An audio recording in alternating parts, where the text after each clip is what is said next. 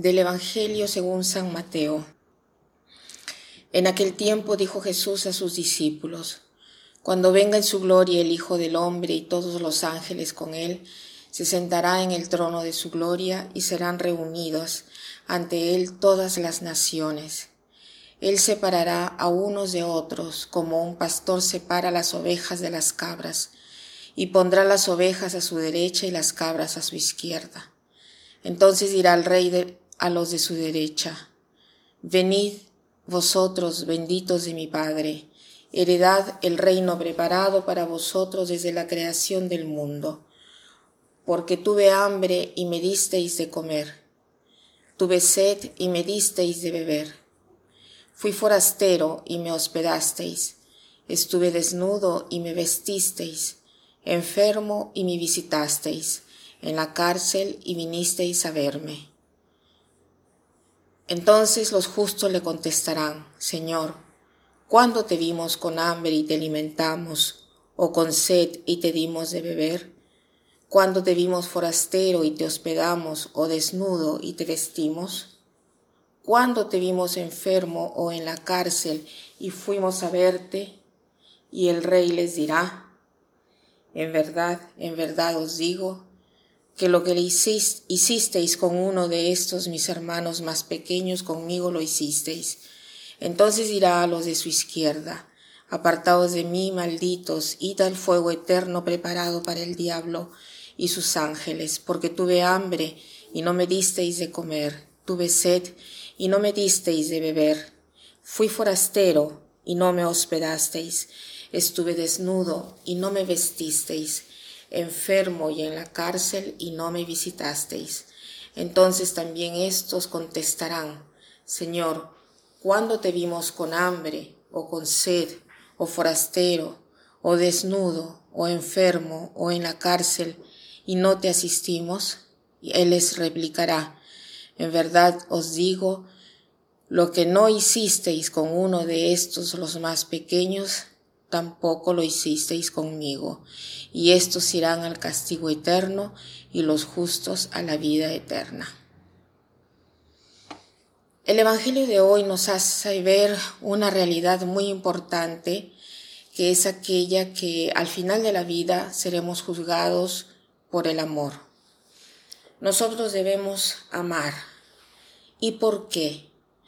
Porque hemos sido amados primero, porque hemos recibido por Dios la capacidad de amar, incluso aquellos que no han sido amados por los padres, que no han sido queridos por aquellos que han debido quererlos, aquellos que los que han traído al mundo, el padre, la madre, también ellos deben amar, porque han sido amados primero.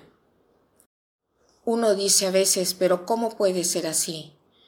Pero si una madre y un padre se olvidan de sus hijos, Dios no se olvida jamás de sus hijos. Y Dios nos quiere, nos quiere a cada uno de nosotros. Cada persona que vive es una persona querida por Dios, que ya que el alma la crea Dios directamente, por lo tanto, cada persona recibe directamente el alma querida por Dios aunque los padres no lo hayan querido. Por eso todos seremos juzgados sobre la fe. Una fe que no obra sobre la caridad es muerta. Y cuando una persona es muerta, es un cadáver. Y un cadáver no llama la atención a ninguno, es más, repugna, se hace despreciable. Porque los cristianos que no viven de amor que oran solamente y no traducen en obras las oraciones, no solo no nos llaman la atención, sino que se alejan de Dios. ¿A cuántas personas se les escucha decir, no, yo no me acerco a Dios, no voy a la iglesia, eh, porque he visto tantos ejemplos de sacerdotes que me han alejado? Seguramente hay sacerdotes buenos, pero la gente subraya solamente a los malos.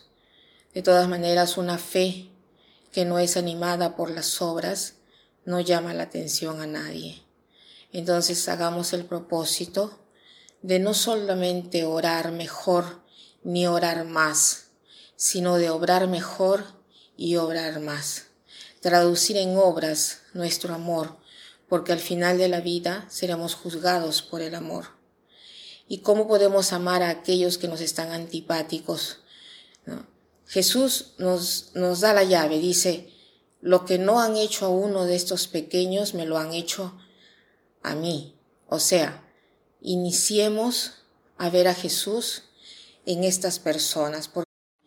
Jesús, ¿qué quieres decir? ¿Que tengo que amar a mi suegra que me dice siempre que yo no soy una buena esposa? Sí, porque debes iniciar a ver en tu suegra a Jesús. Si ves en los ojos de tu suegra a Jesús, comenzarás a amar, porque sabes que Jesús eh, está ahí presente y iniciarás, comenzarás a quererla.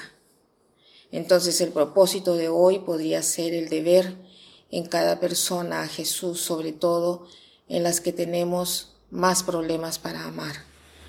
Y para terminar quiero citar esta frase de San Agustín que dice así, Señor, dame lo que mandas y mándame lo que quieras. Señor, dame lo que mandas y mándame lo que quieras.